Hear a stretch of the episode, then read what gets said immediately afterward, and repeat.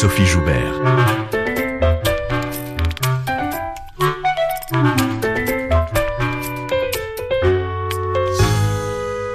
Bonjour à tous et bienvenue. Sa vie et son œuvre sont intimement liées. Philosophe et sociologue, passionné de cinéma, Edgar Morin a traversé le XXe siècle en acteur de l'histoire. Né en 1921 de parents juifs séfarades, il est un vrai Parisien nourri de culture méditerranéenne. Grand résistant, libéré des carcans politiques, il est l'intellectuel de la pensée complexe, celui qui relie tous les savoirs loin des chapelles disciplinaires. À la fin de la Seconde Guerre mondiale, il s'envole vers un Berlin en ruine, une ville à laquelle il reste profondément attaché, emblématique de l'Europe, de ses contradictions et de sa multiplicité. C'est précisément pour saisir cette diversité qu'il publie Penser l'Europe en 1987. Près de 30 ans plus tard, comment repenser l'Europe au XXIe siècle Peut-elle devenir un creuset, un laboratoire au sein de la terre-patrie À 94 ans, Edgar Morin est un homme engagé et toujours débordé, un penseur fraternel, solidaire des démunis, sensible à l'impératif écologique rencontre chez lui dans son appartement parisien. Portrait d'Europe Edgar Morin. La réalisation est signée Vincent Porra. Bonjour Edgar Morin. Bonjour. Que signifie pour vous euh, être européen? Est-ce que vous vivez l'Europe au quotidien? Être européen, c'est une conscience forte qui m'est venue à peu près en 1973. C'est-à-dire à partir du moment où d'un côté j'ai senti que l'Europe était devenue une pauvre vieille chose parce qu'il y avait eu une coupure du pétrole que les pays arabes avaient faite. Donc c'était comme un malade qui euh, a besoin d'une transfusion permanente de sang et que d'autre part cette Europe de 73 n'était plus l'Europe conquérante, colonialiste. On peut dire que la dernière colonisation, celle du Portugal, s'était terminée par une, du reste une magnifique révolution. À partir donc de cette année, je me rends compte que l'Europe, c'est pas seulement une façon d'arrêter des guerres euh, fratricides qui ont ravagé le continent, c'est une façon de construire peut-être une entité nouvelle liée par l'union des anciens ennemis, une entité qui serait euh, politique, culturelle et intellectuelle. Il s'est trouvé que cette intention n'a pas pu se réaliser au départ, vu les résistances des nationalismes, et que l'Europe a pris un chemin économique. Je n'étais pas contre, au contraire, je me disais c'est une des voies pour arriver à l'entente, et je constatais que la multiplication des contacts, aussi bien de vacances, d'affaires, d'amitié, et que même le, le passeport européen est un acte symbolique et que la monnaie européenne était quelque chose aussi, pas seulement d'économique, mais de symbolique. Donc, si vous voulez, j'espérais euh, en une Europe euh, quelque chose de, nouveau, pas seulement pacifique, mais peut-être modèle pour le monde. Et puis sont arrivées les déceptions j'ai continué à être pour les accords économiques, genre Schengen, etc., mais en disant qu'un mauvais accord vaut mieux que pas d'accord du tout. Et puis, j'étais content de voir que les pays de l'Est s'étaient intégrés, mais en même temps, je constatais que c'était un peu tard, qu'ils avaient perdu cet élan européen, et que quand est arrivée, par exemple, la guerre d'Irak, pour eux, les États-Unis, c'était des libérateurs, et non pas comme nous le voyons nous, quelqu'un qui au contraire euh, faisait une incursion imprudente et dangereuse dans un pays euh, qui était l'Irak. Et puis j'ai vu qu'il y avait une contradiction entre l'élargissement de l'Europe, utile, et l'approfondissement. Et j'ai vu que de plus en plus avaient disparu les pères fondateurs qui avaient vécu la guerre et qui pour eux avait un sens très profond, remplacé par de nouvelles générations de politiques. Et puis j'ai vu que la crise économique qui est arrivée a suscité bah, des politiques dites d'austérité qui, à mes yeux, sont des politiques dictées par les intérêts économico-financiers capitalistes dominants.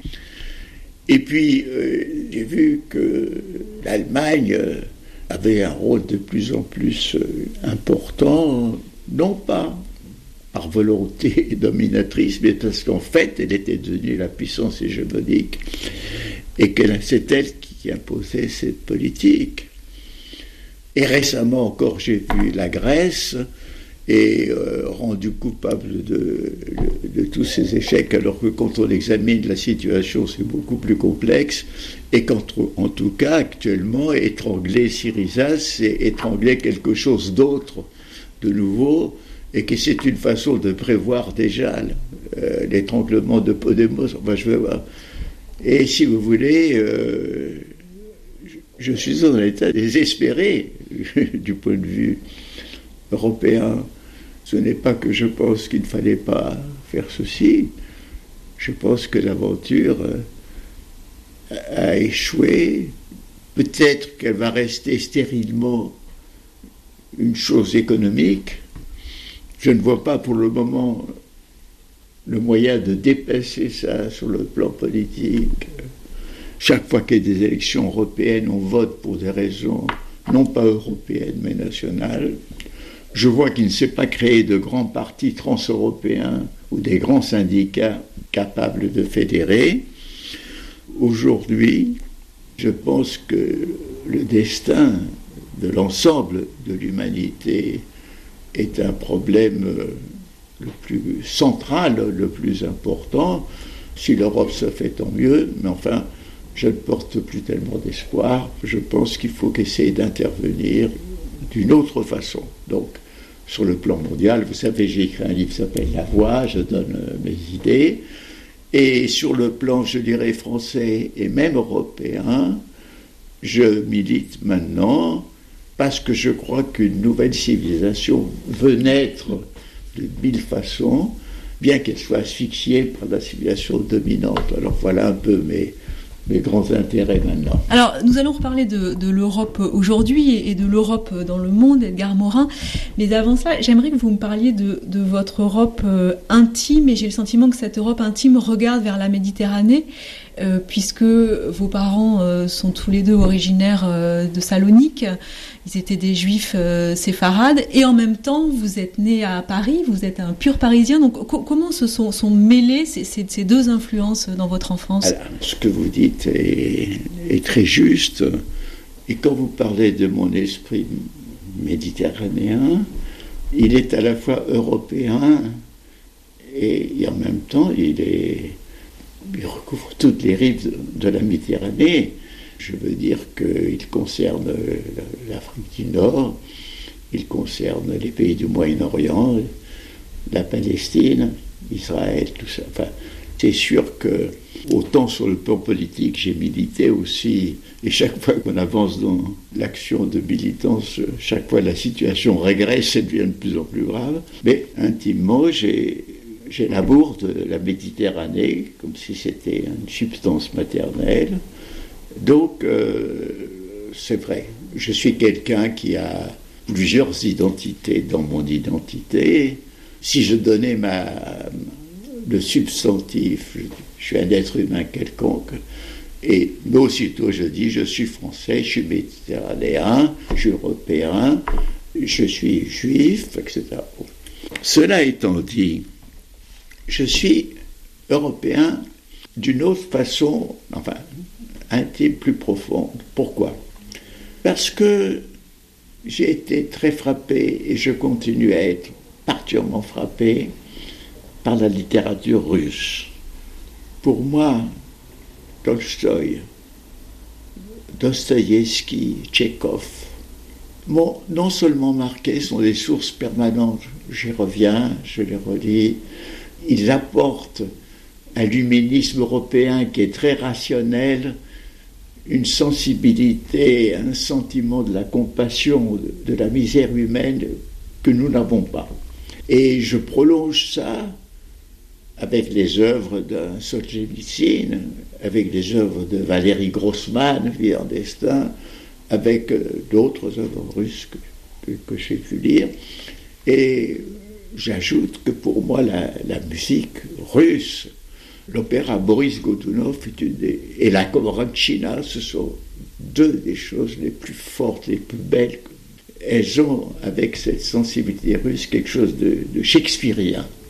J'ajoute l'Allemagne, pour moi, c'est pas seulement euh, la pensée allemande, euh, Goethe, Marx, et puis par Kant. Ce sont des, penseurs qui m'ont aussi marqué en profondeur, qui sont sans laquelle mon esprit se sentirait mutilé. Et alors la musique, la musique, pour, moi, euh, je trouve que rien n'est plus sublime que le début de la 9e symphonie, que le second mouvement du quintet de Schubert. Si vous voulez, je suis imbibé de culture allemande. Ça ne veut pas dire que je méprise la culture française, il y a des choses de, de Berdios, de Ravel, mais c'est quelque chose d'une profondeur. Et alors, la poésie allemande, quelque chose aussi qui, à son époque romantique, a aussi bien euh, chez Novalis, chez Hölderlin, euh, ou bien je pense à, un auteur comme Buchner. Pour moi, la Révolution française a été le mieux comprise par deux écrivains. L'un, c'est Buchner, l'allemand, qui avait à peine 20 ans, et l'autre, c'est Victor Hugo, donc 93. J'ajoute que des écrivains de petits pays comme euh, la Serbie, comme Ivo Andrić, ou comme l'auteur de Migration, dont j'oublie le nom actuellement, enfin, ou Chosic, qui a écrit Le temps du mal. Tout ça, ce sont des œuvres très parentes aux œuvres russes, si vous voulez, qui me touchent beaucoup.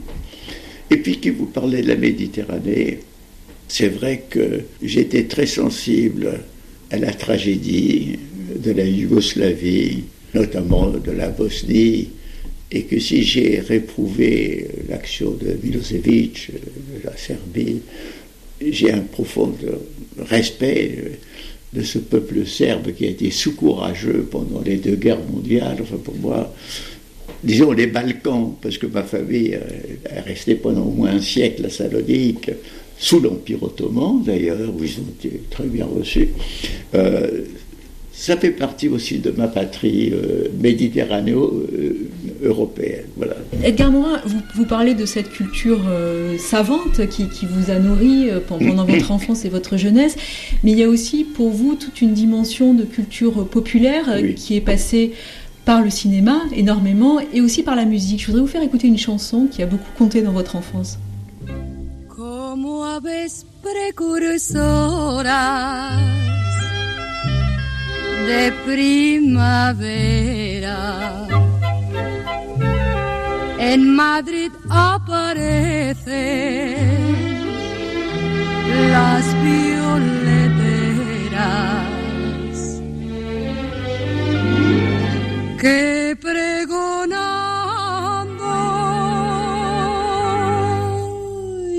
parecen golondrinas que van que van piando. Llévelo usted, señorito, que no vale más que un real. Cómpreme usted este ramito cómpreme usted este ramito a lucirlo en ojal.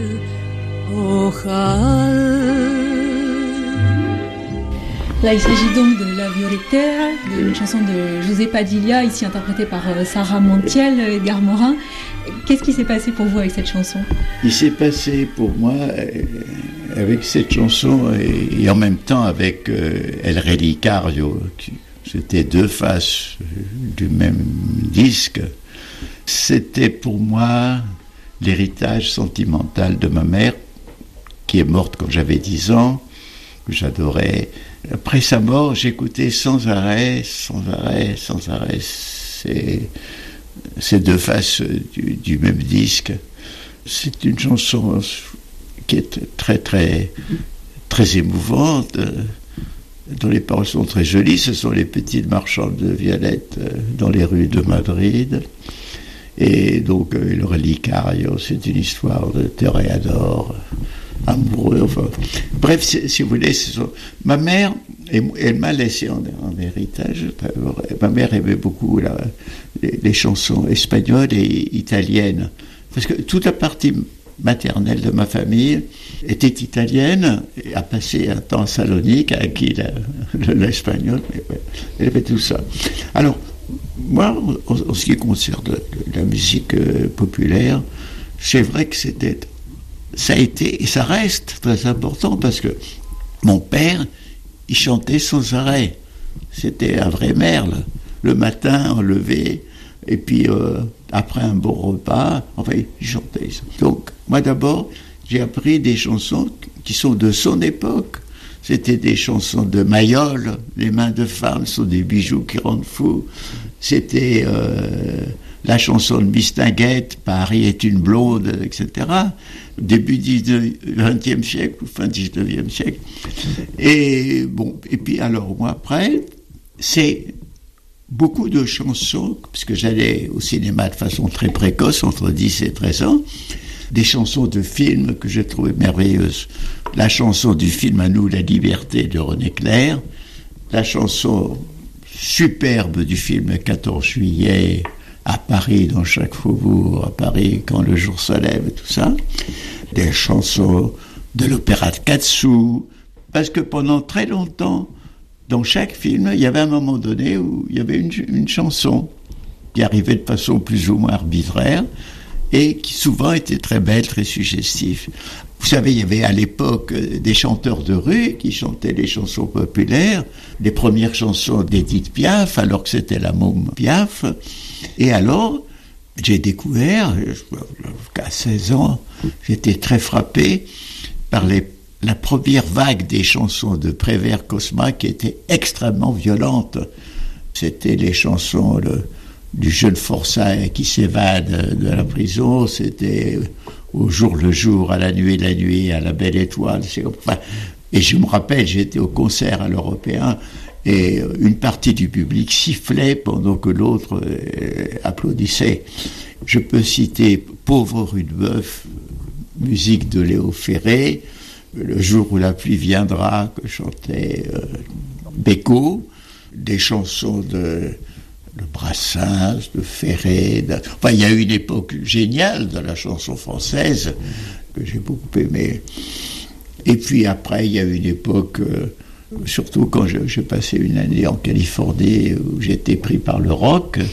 Euh, il y a des groupes qui m'ont bien entendu, euh, les Beatles, les, les, Rolling Stones, tout ça est important, mais d'autres groupes comme Creedence, Clearwater, Clearwater et encore aujourd'hui, je me nourris de chansons comme de musique. Ce qu'il y a de très curieux, c'est qu'il n'y a pas de moment de la journée où un air de musique ne me trotte dans la tête. Et par exemple, en ce moment, c'est tantôt la chanson du 14 juillet et tantôt un chant révolutionnaire que j'aime aussi, qui s'appelle La Varsovienne. Je ne sais pas si ça vous dit quelque chose, parce que là aussi, j'ai aimé beaucoup les airs révolutionnaires. Bon, il y a eu le chant des partisans français, mais il y a eu les chants des partisans euh, soviétiques. Il y a eu euh, les chants de ces années 30, n'est-ce pas, pleines d'ardeur messianique, où le prolétariat était censé sauver le monde ce sont des mythes qui sont partis, euh, le rôle sauveur du prolétariat et tout ça. Ça continue à m'émouvoir, ça continue à me prendre au tripes, c'est-à-dire euh, je n'ai rien oublié de ce que j'ai senti, de ce que j'ai aimé.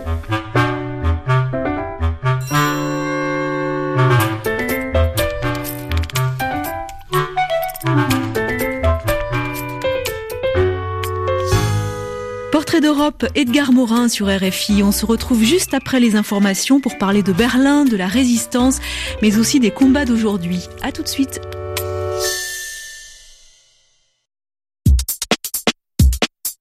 D'Europe, Sophie Joubert.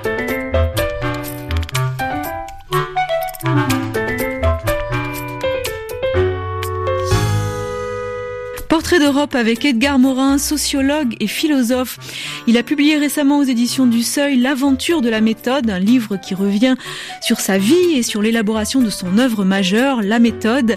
Il est aussi l'auteur chez Fayard de Notre Europe, décomposition ou métamorphose avec Mauro Ceruti. L'Europe d'Edgar Morin est très liée à Berlin, ville détruite pendant la Seconde Guerre mondiale et emblématique de la séparation de l'Europe en deux pendant la guerre froide. Il lui a consacré un ouvrage, Mais Berlin, paru au Midi Éditeur. Euh, vous parliez tout à l'heure euh, de votre euh, rapport à l'Allemagne, Edgar Morin. Ce rapport est passé d'abord par le cinéma, par les films expressionnistes que vous regardiez dans les années 30. Et puis ensuite, après la guerre, juste à la fin de la guerre, vous avez décidé de partir à Berlin. Berlin, pour vous, est une ville extrêmement importante. Vous l'avez découverte alors qu'elle était en ruine. Qu'est-ce qui s'est passé à ce moment-là et pourquoi cette envie de partir à Berlin? Euh, Quand j'apprends que les soviétiques ont autorisé les Alliés à s'installer à Berlin pour la commande au toit, j'ai pris le premier avion militaire, parce que moi j'étais à la première armée. Berlin, ça a été pour moi quelque chose d'extraordinaire, je l'ai décrit, enfin je vous le dis en deux mots. Non seulement c'était une ville totalement ruinée, j'en avais vu d'autres, mais sur une telle superficie, non. J'ai pu aller le lendemain de mon arrivée au centre de Berlin, qui était complètement désert. Il n'y avait ni alliés ni allemands. Et là, il y avait des ruines. J'ai pu visiter. Il y avait la chancellerie de Hitler qui n'était même pas gardée. J'ai pu entrer, j'ai pu prendre des papiers signés par Hitler. J'ai pu et là-dessus, dans ces ruines, les soviétiques avaient mis une musique qui était la sonate au printemps de Beethoven, qui m'a fait une impression aussi prodigieuse. Bref, je connais un Berlin totalement ruiné. Et puis je vois un Berlin qui, à l'est, on commence à faire des travaux de déblaiement, et je me dis, voilà, l'est va se régénérer, alors qu'à l'ouest, c'est les prostituées de Kurfürstendamm.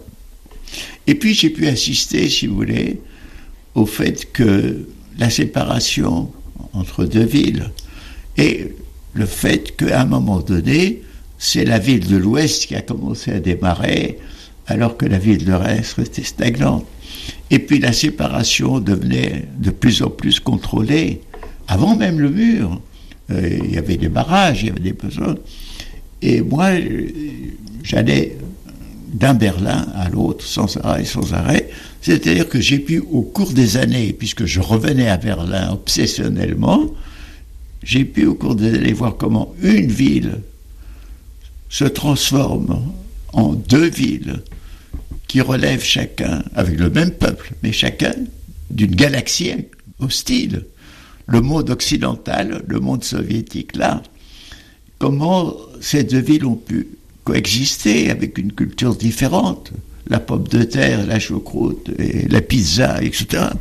Et comment, à un moment donné, mur s'effondre et que la ville commence à se réunifier et, comment, et se métamorphose à nouveau, un nouveau type de métropole.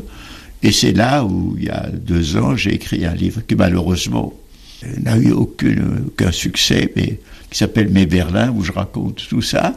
Et donc, et j'ai vécu donc cette dernière période de Berlin, ville libre, ville où triomphe tout ce que Hitler a détesté, euh, ville euh, d'une euh, vraiment européenne, si vous voulez. C'est une expérience historique incroyable que j'ai vécu. On, vous voit le, raconter dans, un très beau film de Céline Gaillard et Olivier Boller qui s'appelle Edgar Morin, Chronique d'un regard, et c'est très beau. On vous voit euh, euh, déambuler le long du, mur de Berlin, des, morceaux de mur, du Skérez du mur de Berlin. On vous voit danser avec, avec un groupe de musique et on voit votre enthousiasme pour cette ville, Edgar Morin. Oui, bien sûr, ils m'ont accompagné parce que j'étais à cette époque-là euh, dans les quartiers ouest de Berlin merveilleusement logé par le Wissenstadt College. J'écrivais avec ma fenêtre sur un lac, avec des écureuils, des cygnes, etc. J'étais très heureux pendant ces jours. Votre premier livre, vous l'avez écrit euh, à Berlin, puisqu'il s'agissait de... Non, pas à Berlin, en zone, en zone française, à Baden-Baden, parce que moi j'étais à l'état-major de la première armée, que j'ai rejoint au, tout début euh, 45, c'est-à-dire quelques mois avant l'effondrement. J'étais au premier à l'état-major et après, euh, quand on a créé le gouvernement militaire, j'étais au gouvernement militaire chargé de la propagande anti-nazie. Et c'est là que, comme j'avais les bulletins d'information des services de renseignement anglais, américains, et comme je connaissais personnellement euh, le grand responsable euh, soviétique auprès du général Tchouikov, le, le responsable du parti que j'allais au Sud-Est, j'avais beaucoup d'éléments, et que je voyageais, j'avais beaucoup d'éléments de connaissance, et j'éprouvais, je disais, quand je venais à, Paris, je disais à mon ami Robert Antel, tout ce que je vivais, il m'a dit, écoute, fais un livre, fais un livre. Donc j'ai voulu faire un livre sur cette Allemagne en, totale décomposition, sans État, sans gouvernement, abruti, hébété, qui ne croyait plus en nazisme et qui croyait que des horreurs des camps de concentration, c'était de la propagande. Enfin, je, dans le fond, c'est mon premier livre, c'est l'an zéro de l'Allemagne, c'est vrai. Mon destin commence avec l'Allemagne et puis se termine à Berlin. Et Roberto Rossellini euh, a fait un film à partir de ce livre? Oui, oui, oui, oui parce que le, le, titre du livre, et s'il a lu, enfin, lui a donné l'envie de faire un film, mais évidemment, il a fait un film romanesque, avec une histoire, une intrigue. On ne peut pas dire qu'il a copié mon livre, puisque mon livre n'a pas d'histoire. Alors on en écoute un extrait. Signor Henning, aspetti, signor Henning! Che c'è Edmond? Aspetti un momento, devo dirle qualcosa. Allora ripassa più tardi, oppure domattina. È una cosa importante. Ho molto da fare, ora non ho tempo da Mi perdere. scusi, ma si tratta di mio padre. Avanti, parla, che vuoi? Potrei parlare a lei solo? Un extrait de euh, Allemagne année zéro de Roberto Rossellini, euh, Edgar Morin, euh, pour parler de, de votre attachement à, à, cette ville de Berlin. Euh, Berlin, c'est aussi une, une, une, ville, la ville des fantômes, une, une construction de, de, couches, de strates. Oui, c'était ça les dernières impressions que j'avais parce que quand j'allais dans cette ville hyper moderne euh, qu'est Berlin actuellement, la réalité me semblait plus fantomatique que le passé qui ressuscitait dans ma mémoire. Par exemple, la Wilhelmstrasse, qui était la rue où il y avait la chancellerie de Hitler et les grands bâtiments officiels, a été démolie. Il y a une autre rue à la place, pas exactement, avec des bâtiments civils. Il y a simplement une toute petite plaque à un endroit. Euh, ici, il y avait la chancellerie de, de Hitler. Vous avez écrit dans, dans, votre ouvrage, votre dernier ouvrage sur, sur l'Europe, Notre Europe, écrit avec Mauro Ceruti, qu'au fond, il y a eu deux, deux méta-nations, une en 45 et une en 89. Bien entendu. Vous savez, dans ce livre que j'ai écrit avec mon ami et frère Mauro Ceruti, ce sont nos derniers espoirs que nous exprimons nous exprimons l'espoir de sauver l'Europe. Nous, croyons indiquer, à tort ou à raison, les voies qui pourront régénérer l'Europe. Et bien entendu, l'Europe ne doit pas être une supernation, ça doit être une métanation, c'est-à-dire quelque chose qui enveloppe, dépasse les nations, toutes les intégrant. Moi, je suis pour le maintien des nations, des cultures nationales, elles sont très riches, mais je pense aussi que c'est pas seulement l'Europe, mais je dois dire que la planète doit créer une société métanationale qui englobe aussi les nations, et je pense ça de plus en plus, bien que cet espoir reste pour le moment très peu crédible. Je voudrais vous faire écouter euh, la, la, voix de quelqu'un que vous avez bien connu, Edgar Morin, c'est Stéphane Essel. Euh, qui parle aussi d'Europe et de la nécessité d'une Europe politique. Moi, je suis très déçu, naturellement, que l'Europe n'ait pas réussi à faire l'union qui était en route et qui aurait été possible, même s'il y avait des côtés insatisfaisants dans le projet de constitution, il y avait au moins des instruments nouveaux. Et mon travail depuis toujours, je suis un Européen convaincu, je suis, comme vous savez, un franco-allemand, né allemand devenu français. Pour moi, la relation franco-allemande, elle est capitale, mais elle n'a de sens que si elle devient le, le cœur d'une construction de l'Europe. Nous avons 25 pays maintenant, 27 bientôt. Ça compte. Et si cela pouvait compter comme une force derrière des valeurs, valeurs affirmées au plan mondial, qu'est-ce que nous n'obtiendrions pas? Au sein des Nations Unies.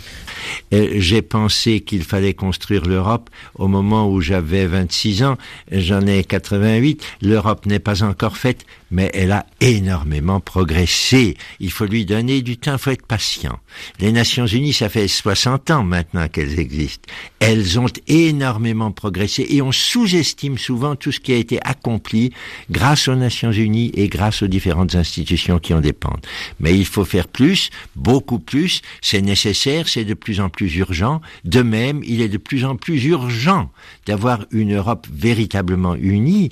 C'est d'autant plus urgent que nous sommes plus nombreux, car quand nous étions 12 ou 15, on pouvait dire bon, ça marche déjà, on va continuer. Mais maintenant que nous allons être 27, si on ne met pas rapidement les outils, les instruments à la disposition de ces 27 peuples, eh bien à ce moment-là, l'Europe ne sera qu'un fantôme, comme malheureusement elle a été au moment de la guerre d'Irak. L'Europe ne sera qu'un fantôme, c'est ce que disait euh, Stéphane Essel en 2005. Une réaction, Morin? Stéphane était un Européen de naissance, il, était franco-allemand, il était à 100% français tout en étant à 100% allemand, il n'était pas moitié-moitié, c'était un personnage extraordinaire. Je ne sais pas si aujourd'hui euh, il n'aurait pas quelques désabusements, mais euh, je pense que c'était un homme de courage et d'espoir.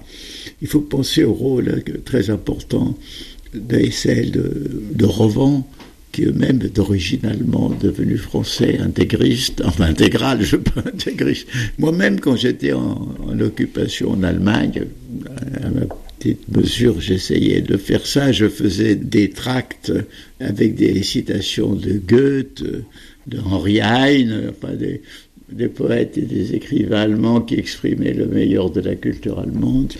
C'était ça parce que là où nous touchons à ce qui était le cœur de la fondation européenne, c'est le couple franco-allemand, c'est sûr.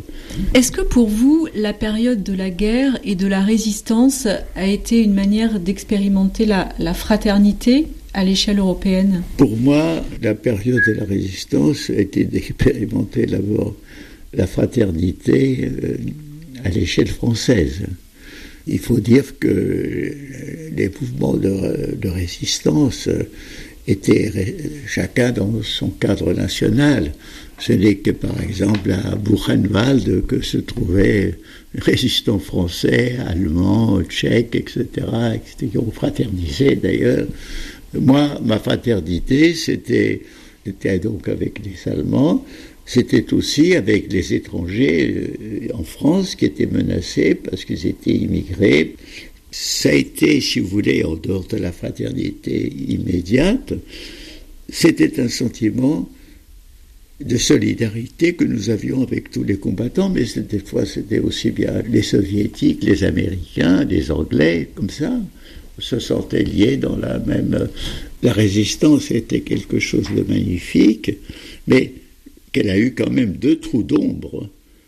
Le premier trou d'ombre, c'est que sitôt qu'on a été libéré, on a commencé par réprimer les aspirations nationales des Algériens, exactement le jour de la victoire, le massacre de Sétif, et on a continué. Donc la France n'a pas compris que les aspirations qu'elle avait sous l'occupation nazie pouvaient être des aspirations des peuples colonisés. Le deuxième trou d'ombre, ça a été très bien exprimé par Vassili Grossman dans son livre euh, Vie et Destin. Il a dit Stalingrad est la plus grande victoire et la plus grande défaite de l'humanité. La plus grande victoire parce qu'elle a fait barrage au nazisme et la plus grande défaite parce qu'elle a consolidé Staline encore pour pas mal d'années. Et donc, si vous voulez, euh, c'est vrai tout ça, mais il faut rien regretter s'il n'y avait pas l'Union soviétique. Hitler aurait triomphé. C'est comme ça, mais enfin, il faut comprendre que notre cause a eu ses trous d'ombre. Moi, je considère même les bombardements américains, à la différence des bombardements anglais qui étaient très ciblés sur des objectifs militaires, les bombardements américains, surtout vers la fin, étaient des bombardements de terreur, c'est-à-dire pour impressionner les populations civiles, avec malheureusement l'effet contraire, comme ce que font les Américains en Moyen-Orient. Bon. C'est pas seulement le bombardement de Trest, on n'a pas été des purs anges aussi, il faut le dire, mais enfin, on avait quand même la juste cause. Vous parliez tout à l'heure, euh, Edgar Morin, de, de, votre amour euh, de la culture populaire et notamment euh, de la chanson. Je voudrais vous faire écouter le poème Cantares d'Antonio Machado, ah oui. mis en musique par Juan Manuel Serrat. Oui, très beau. Merci. Todo pasa y todo queda, pero lo nuestro es pasar, pasar haciendo caminos camino sobre la mar, nunca seguir la gloria, ni dejar en la memoria de los hombres mi canción. Yo amo los mundos sutiles, ingrávidos y gentiles, como pompas de. Caminante, no hay camino estelas en la mar. Hace algún tiempo en ese lugar donde hoy los bosques se visten de espinos, se oyó la voz de un poeta gritar, caminante no hay camino, se hace camino al andar, golpe a golpe, verso a verso Murió el poeta lejos del hogar que cubre el polvo de un país vecino. Al alejarse le vieron llorar. Caminante no hay camino, se hace camino al andar. Golpe a golpe, verso a verso. Cuando el jilguero no puede cantar, cuando el poeta es un peregrino, cuando de nada nos sirve rezar. Caminante no hay camino, se hace camino al andar, golpe a golpe, verso a verso, golpe a golpe, verso a verso, golpe a golpe, verso a verso. Ce poème de Machado euh, dit C'est hace camino al andar, le chemin se fait en marchant. Oui. Oui, ben écoutez, c'est mon hymne, c'est ma philosophie, c'est mon idée, c'est ce que j'ai adopté. C'est un peu, Jean de la Croix disait à sa façon, pour aller au point que tu ne connais pas, tu prendras le chemin que tu ne connais pas. Mais lui, à sa façon, et à sa façon très poétique, il dit il n'y a pas de chemin, il y a les étoiles sur la mer, il y a toute une évocation qui est ma philosophie, ce qui, à mon avis, devrait nous guider, surtout à notre époque. Ceux qui croient qu'il y a un chemin tout tracé, non, il faut le faire, il faut le faire. Ceux qui croient qu'on on élabore un projet puis on va dans ce sens, non. Le chemin, il faut le faire et à ce moment-là, les choses, si on le fait, peuvent progresser. C'est ça l'idée.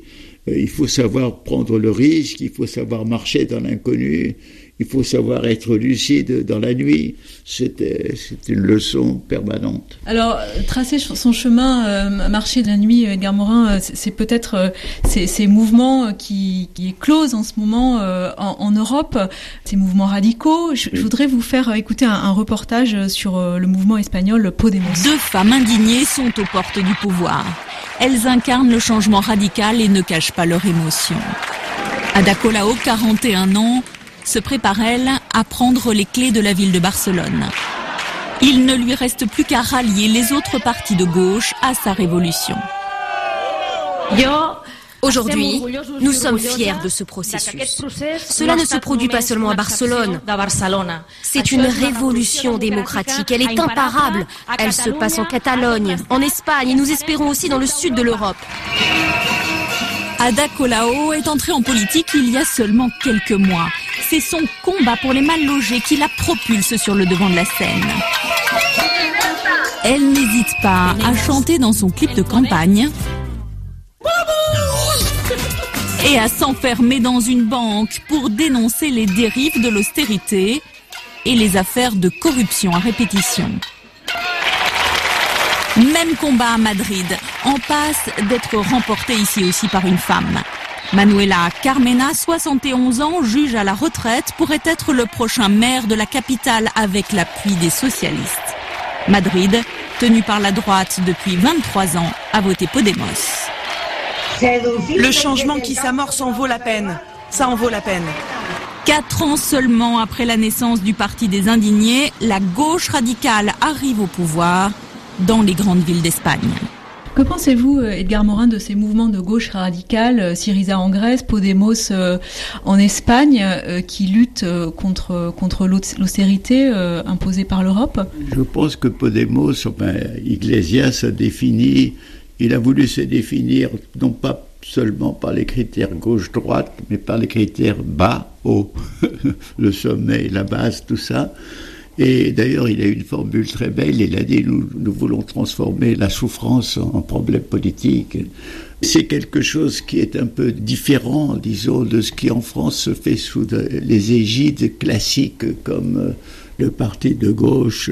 C'est quelque chose qui se crée dans une logique qui n'est pas une logique de parti normal, y compris pour la Grèce. C'est un mouvement qui exprime aussi, enfin, une autre logique, c'est pour ça que la logique dominante ne peut pas comprendre. La logique dominante, c'est compétitivité, croissance, euh, etc. Cette logique, à mon avis, est complètement aveugle et a une autre logique. D'ailleurs, on voit l'aveuglement quand la logique européenne demande comme réforme à la Grèce de diminuer une deuxième fois la retraite des vieux pour atteindre 17%. Là, on arrive à l'inhumanité totale. Et je pense que c'est là aussi, ça exprime l'inspiration à une autre civilisation qui ne soit pas celle du calcul, du profit, de la rentabilité. Non pas qu'il fasse une révolution brutale qui n'est pas possible aujourd'hui, si vous voulez fiscaliser les riches, ils s'enfuient dans les autres pays, dans les paradis fiscaux. À mon avis, aujourd'hui, il faut faire régresser progressivement cette puissance-là.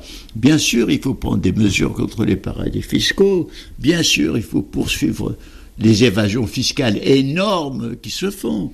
Surtout, il faut refouler l'agriculture et l'élevage industrialisé au profit de l'élevage et l'agriculture fermière.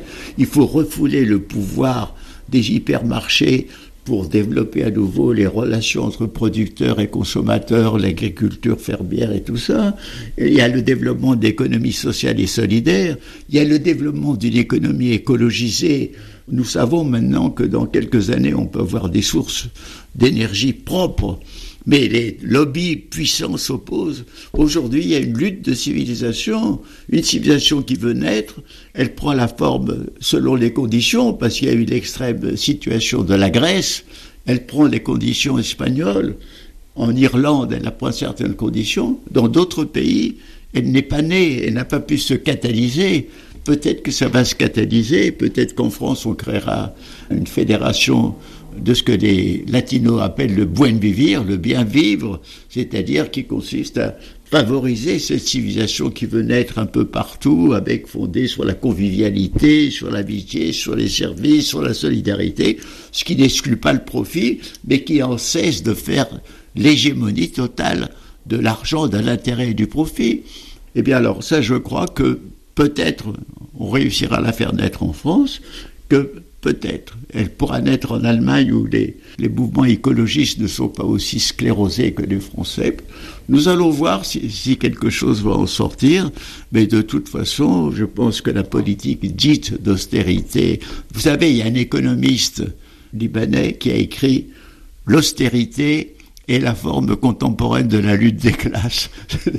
et je crois que c'est très profond. C'est la façon que les dominants ont d'écraser les dominés. Quel est le rôle euh, de la culture euh, et, de l'éducation, euh, Edgar Morin, pour, pour sauver l'Europe? C'est un bien grand mot, sauver l'Europe. Mais... Écoutez, vous me posez une question trop vaste, mais moi, ce que je crois, c'est tout d'abord qu'il faut changer radicalement l'éducation. J'ai pas mal écrit là-dessus. J'ai pas mal même des propositions qui sont suivies dans certains pays d'Amérique latine.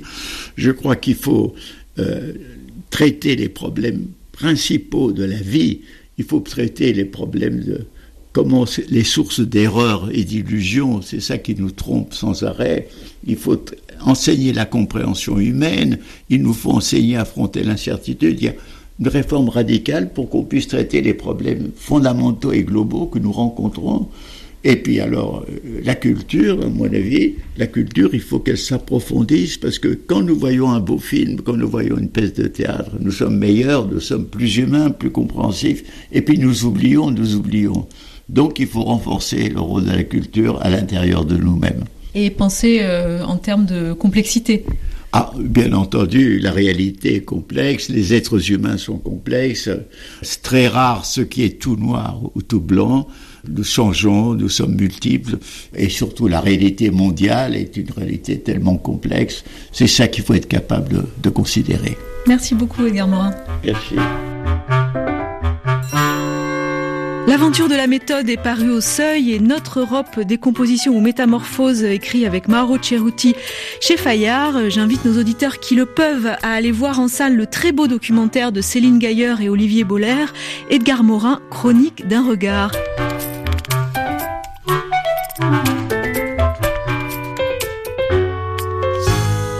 Merci à Vincent Pora pour la réalisation. Portrait d'Europe, c'est terminé pour aujourd'hui. À la semaine prochaine.